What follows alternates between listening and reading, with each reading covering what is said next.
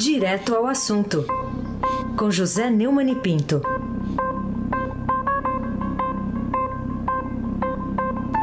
Neumani, bom dia. Bom dia, Raíssen Abac, o craque.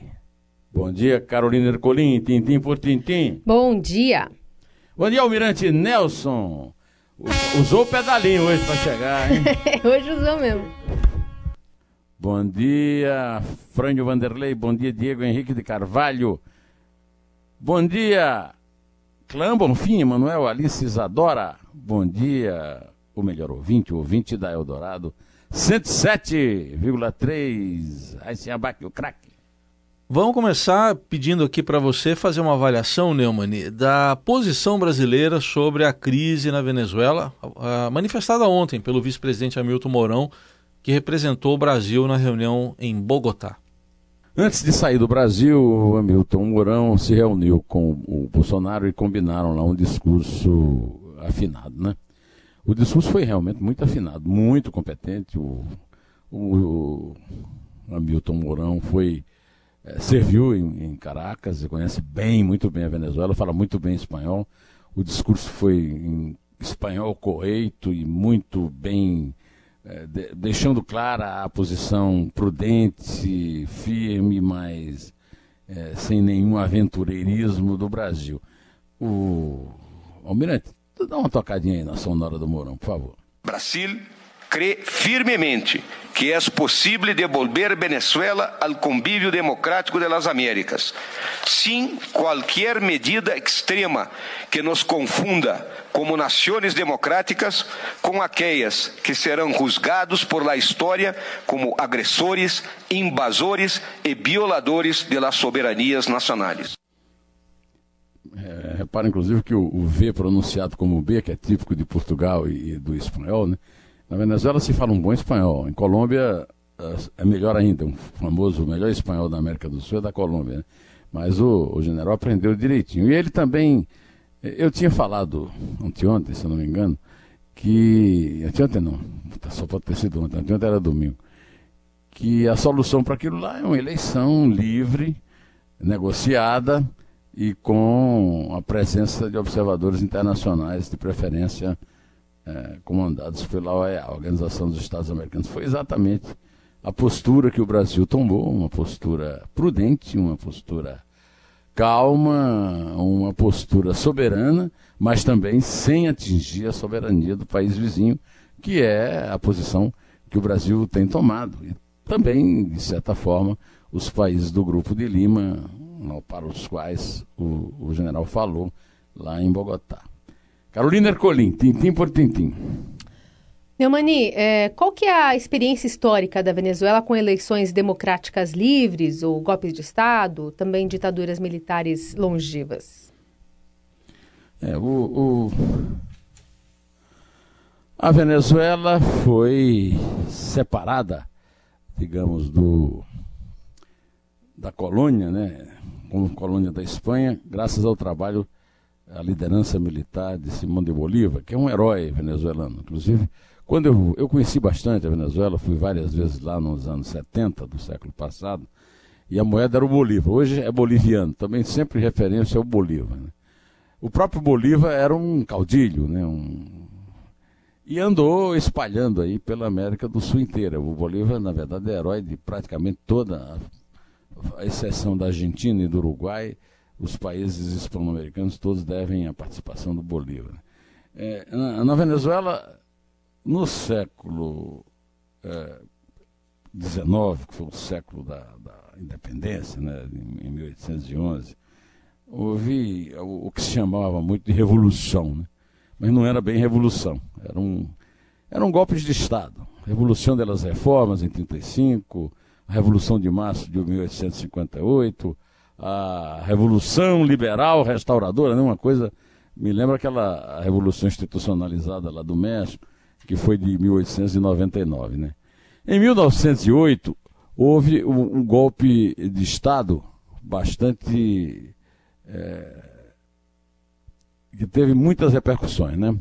É, houve uma invasão da Venezuela, liderada por Cipriano Castro, mas em 1908 ainda ele foi derrubado pelo golpe de Estado de 19 de dezembro de 1908, no movimento liderado pelo general Juan Vicente Gomes. Juan Vicente Gomes ficou no poder até 35, 1935. Foi um, uma ditadura bastante longeva. É, e foi restaurada assim, a democracia de 35 a 45.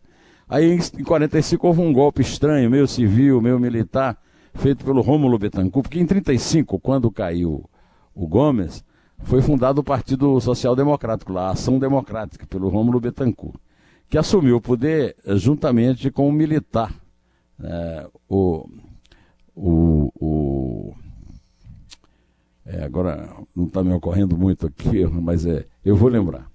É, Marcos Jimenez, é, Pérez Jimenez. É, o Pérez Jimenez também governou ah, até 1958, quando o, o, foi decretada né, a democracia e a Venezuela passou a viver um interregno democrático bastante grande. E houve um, uma alternância de poder entre os adecos, lá da, os social-democratas da AD, e os democratas cristãos do Rafael Caldeira. Né? Até que Houve algumas tentativas de golpes durante os governos democráticos, no entanto, é, o Curupanaço, o Portenhaço, e houve, sobretudo, o golpe, a tentativa de golpe de 92, é, quando o Hugo Chávez tentou derrubar o caso Andrés Pérez. O Hugo Chávez foi preso, mas dois anos depois foi solto pelo Rafael Caldeira, que já não era mais democrata cristão, liderava um grupo de extrema esquerda, soltou Hugo Chávez, que depois ganharia a eleição e daria um golpe e ficaria no poder aí, através dos eh, bolivarianos até hoje. Eu conhecia a Venezuela numa época muito democrática, inclusive morava em Caracas, a mais fina flor das elites eh, dos eh, hispano-americanos eh, que viveram sob golpes militares semelhantes ao, ao brasileiro, no caso do Chile, por exemplo. É, vamos ouvir o, o, que o Guaidó tem a falar sobre democracia. Ele falou isso ontem é, lá em Bogotá. Por favor, Almirante, toca o Guaidó. Não é um dilema entre a democracia ou ditadura. É a democracia a que deve prevalecer. Han querido hacer ver que é um dilema entre a guerra ou a paz. Não há dilema entre a guerra e a paz. É a paz a que deve prevalecer. Bom, na verdade, os analistas internacionais estão considerando que a oposição venezuelana saiu perdendo nesse episódio e, e eu mesmo escrevi um, um, artigo aqui no, no meu blog dizendo que Maduro apodrece, mas não cai tão cedo. É, Raíssen Abac, o craque. Aproveitar uh, ah, para analisar um pouquinho aqui o último discurso do Maduro, em, em, que ele tratou de formas bem diferentes o Donald Trump e o governo brasileiro. Ele não citou nominalmente o presidente Bolsonaro, mas existem razões para isso nas experiências bilaterais envolvendo aí recentemente os três países, não, Mani? Nesse artigo que eu falei, que eu publiquei no blog, está lá, é, eu, eu conto que durante esse interregno democrático, e antes mesmo, durante as ditaduras, a relação da Venezuela com os Estados Unidos era tão íntima que se dizia que quando o presidente americano é, resfriava, o venezuelano espirrava. No, durante a, a, os primeiros governos da democracia, isso aconteceu com, é, com o, o Rômulo Betancourt, né, com o próprio Rafael Caldeira, até que houve um episódio do qual eu participei. O, o Carlos Andrés Pérez era um presidente que foi eleito com um discurso de esquerda. Ele entrou inclusive na Internacional Socialista, a qual pertencia o Leonel Brizola aqui do Brasil. Né? E eu fui a Caracas e o entrevistei quando ele deu uma guinada da, da Casa Branca para o Palácio é, do Planalto. Ele deu uma entrevista exclusiva para mim no Jornal do Brasil, em que ele apoiava o acordo nuclear Brasil-Alemanha é, e desde então, a Venezuela passou a ter uma relação é, mais estreita com o Brasil, né? tendo inclusive saído ali, um, apesar de ter continuado vendendo quase todo o seu petróleo para os Estados Unidos. Eu cheguei a, a, vir ao Brasil na companhia do Pérez, que me convidou para acompanhá-lo no avião, e é, isso se aprofundou muito no governo Lula com Hugo Chávez, em que o Brasil, inclusive, financiou muitas obras e se, a Venezuela se envolveu em corrupção com a, com a Odebrecht durante os governos do PT. Isso acabou com o governo do Bolsonaro, mas o Bolsonaro ainda não, o Bolsonaro não está, digamos, tratando o governo, o, Maduro lá a pontapés, está com muito cuidado, e, e inclusive é, negando sempre o governo brasileiro com a possibilidade de intervenção militar. Carolina Ercolim, tintim por tintim.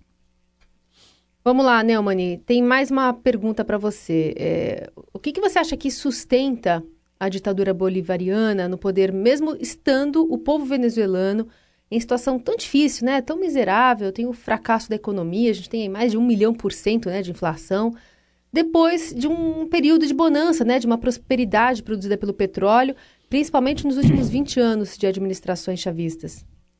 Eu, eu cheguei na Venezuela na, na época da bonança, havia um excesso, né, um pleno emprego, você ia, chegava no restaurante, tinha 20 garçons para atender a sua mesa, e depois disso começou a, a, a decair ainda na, no período democrático, que foi corroído pela, por duas coisas. Primeiro, pela corrupção, depois pela é, pela divisão da Venezuela entre os abonados que moram no, no, no vale, no belíssimo vale de, de, Caracas, e os miseráveis que moram, já moravam naquela época, em enormes favelas. Tem uma favela enorme entre o, o aeroporto que fica muito longe de Caracas, Maquetia e Caracas, no vale da estrada que você vai do aeroporto para a cidade. Né? O que sustenta o Maduro, eu falo nesse meu artigo, são, primeiro, os comandos militares. Né? O Maduro tem 3 mil oficiais generais nas Forças Armadas. Em segundo lugar, as milícias bolivarianas, né? as milícias populares armadas, com meio milhão de fuzis moderníssimos, né? na mão de verdadeiros fascínoros que agem em nome do Maduro. Esses chefes militares, eles são é, fiéis ao Maduro porque estão podres de rico, podres em todos os sentidos. Né? Eles, eles ganham dinheiro no, no câmbio negro, ganham dinheiro na mineração é, clandestina e, sobretudo, no tráfico de drogas. Né? Há um, o, governo, o, regime bolivariano é ligado ao tráfico de drogas. O Diosdado Cabello é, inclusive, condenado, segundo o homem do regime, condenado nos Estados Unidos. E há uma presença militar estrangeira grande na Venezuela. Há 20 mil soldados cubanos, há o pessoal das Farc da Colômbia que fica, eh, que fugiu, né, depois da, da do fim da guerrilha lá, para o lado venezuelano, ali para o Oriente, que, tem, que são praias belíssimas, belas cidades e tal, e para os Andes, né. Há também uma presença grande do Hezbollah, né, principalmente na ilha de Margarita e também no interior, lá nos Andes. Então há uma, uma, um, um, quadro muito complicado que não ia cair com uma ajuda humanitária. Né? Esse pode ter sido o erro da, da oposição. Raíssen Abac, o craque. Muito bem, a gente continua acompanhando tudo sobre a Venezuela, mas temos aqui também os nossos problemas internos. A Procuradora-Geral da República, Neumann Raquel Dodge, está reclamando aí do governo e da Vale uma ação mais efetiva para tranquilizar as populações com barragens de rejeitos aí de minérios a montante, como aquelas lá de Mariana e também de Brumadinho. Uh, que razões ela tem para isso? É, é, que ontem completou um mês o, crime contra a humanidade cometido com o vazamento da barragem lá do Córrego do Feijão em Brumadinho. E a Procuradora-Geral da República, Raquel Dodge, falando lá numa solenidade, destacou que a população ainda aguarda das autoridades brasileiras a confirmação sobre o risco de rompimento de novas barragens, assim como clamam pela recuperação dos desaparecidos após a tragédia envolvendo a barragem do Vale. no dia em que o desastre de Brumadinho completa um mês, ela disse, muitos temem por suas vidas, aguardam das autoridades a confirmação sobre o risco de rompimento de novas barragens e clamam por recuperação dos desaparecidos, recomposição de danos e reparação das vítimas. Isso ela disse no, na abertura do seminário Políticas Judiciárias e Segurança Pública, organizado pelo Conselho Nacional de Justiça. Ela tem razão, a situação é realmente muito trágica, mas a, ela faz parte de um aparato de justiça que também não responde. Não há punições, há umas prisões, até agora em, em escalões inferiores, mas os verdadeiros responsáveis estão aí livres, leves e soltos, é, ainda com ameaças nesse sentido. Carolina Ercolim, tintim por tintim. Neumani, o que, que você achou da nova estratégia de Sérgio Cabral ao resolver aliviar o coração dele, contar tudo? É, Carolina, o Sérgio Cabral admitiu pela primeira vez ao Ministério Público Federal que recebeu propina no seu governo no Rio de Janeiro. Até agora, ele recorria a meias palavras, pleonasmos, desculpas para admitir o uso de dinheiro do Caixa 2 e só do Caixa 2. É, na reportagem da Lilian Ribeiro e do Marcelo Gomes, do Globo News, é, que o Jornal Nacional reproduziu ontem, é, ele admitiu no depoimento ao Ministério Público Federal, foi filmado, inclusive, né, como sempre, é, que recebeu propinas em obras, contratos com fornecedores e negociações envolvendo o governo do Rio de Janeiro. A revelação é, feita por Cabral aconteceu em quase três horas de depoimento. Não fez, na verdade, nenhuma delação. Os procuradores o estão tratando não como delator, mas como réu, confesso. Até porque nós já conversamos várias vezes sobre isso aqui. Os advogados que ele, que ele contratou até agora, agora ele mudou de novo, né? Ele é, tem muito medo, porque ele tem muito a falar sobre o judiciário, é, de retaliações do judiciário sobre as bancas dele. Né? É, em 21 de fevereiro, ele procurou o Ministério Público Federal e anunciou que ia parar de mentir. Até, é, eu errei ao obter recurso de maneira incorreta, ilegal, em nome das campanhas eleitorais que liderei, e que usei esse recurso. O que não fiz foi pedir propina, ele dizia antes. Né? Agora, ele faz, inclusive, uma acusação grave ao chefe dele da Casa Civil, Regis Fischner, que foi, que foi solto é, por atuação lá dos, dos parentes lá no Rio, né? e foi novamente preso no dia 15 de fevereiro. Né? Ele chamou o, Regis Fichter, é, Carolina, de primeiro-ministro das negociatas. É, eu vou aqui reproduzir o que foi reproduzido pelo, pelo, pelos repórteres do, do G1. Tudo comandado pelo Regis, eu dava na mão dele, dizia, eu quero assim, faz assim. Ele ia fazendo, coordenando e tirando os próprios proveitos dele. Eu tirava os meus proveitos dos meus combinados eu quero X% da obra, 2%, 3% da obra. O Regis fazia um acordo, se beneficiava também dessa caixa. E se beneficiava que não me abria isso. Tudo eu vinha descobrir depois. Ele fazia contrato na cara de pau. Estava para Queiroz, para Odebrecht, para não sei o quê, para não sei o quê.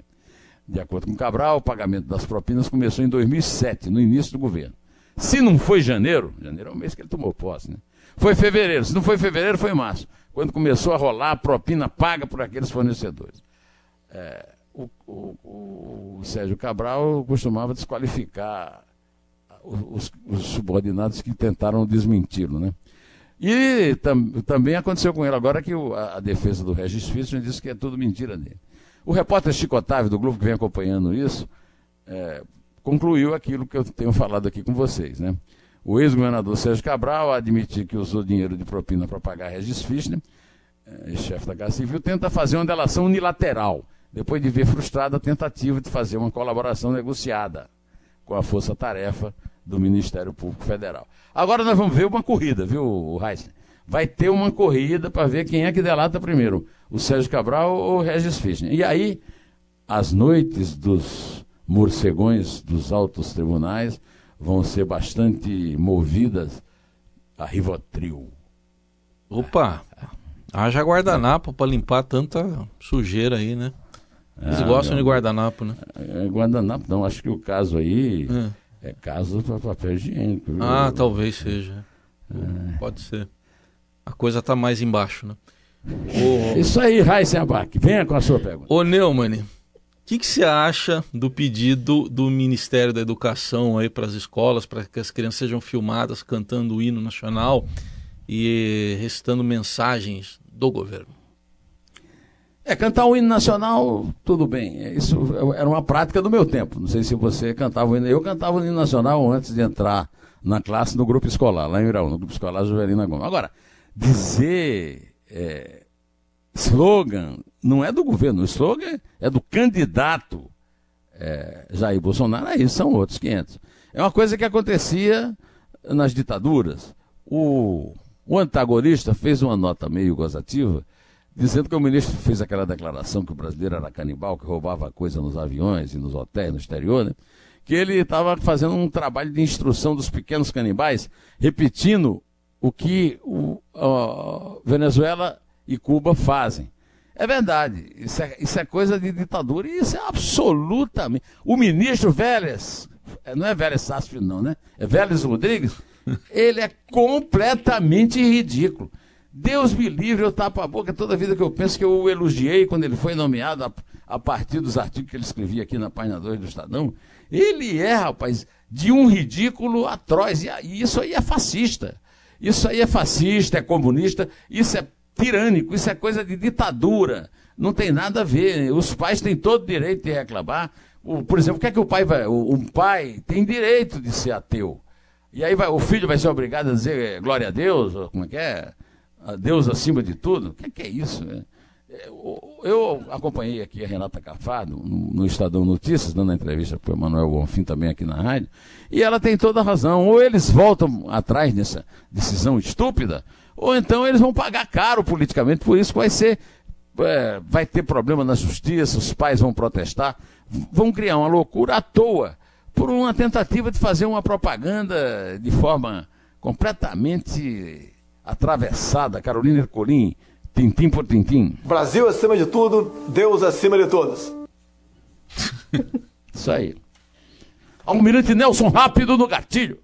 Ô, Neumani, é, ontem o ministro da Justiça Sérgio Moro teve uma conversa ali com o presidente Bolsonaro e explicou o que, que tem impedido a Polícia Federal de apresentar né, aos chefes resultados mais confiáveis da investigação do atentado à faca que o presidente sofreu lá em 6 de setembro em Juiz de Fora.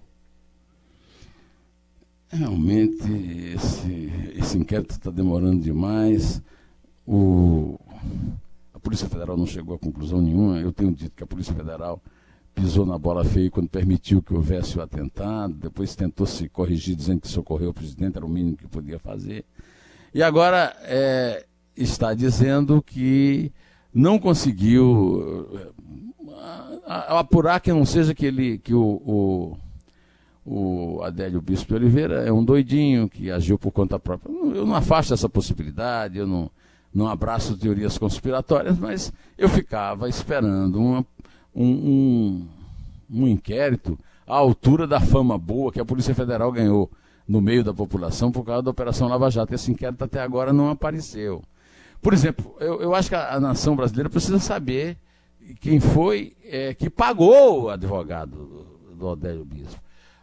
É, essas tentativas de, de tentar passar tudo para a, é, a, teoria da OAB, do sigilo de advogados, é, é tudo fajuto. Nós temos o direito de saber quem pagou e dane-se a OAB. A OAB, é um, a OAB foi uma, uma, uma, entidade muito importante na época da redemocratização do Brasil, mas hoje a OAB é um sindicato de advogado granfino. E eu não quero saber de OAB, eu quero saber o seguinte: quem mandou esfaquear o candidato favorito à presidência, que ganhou a eleição, que tomou posse, que é o chefe da Polícia Federal, e não consegue receber e retransmitir para a população uma. É, uma informação minimamente baseada no inquérito policial decente. O inquérito policial da Polícia Federal, nesse caso, é indecente. Vamos contar, Carolina? Vamos contar. É três? É dois. É um e é em té.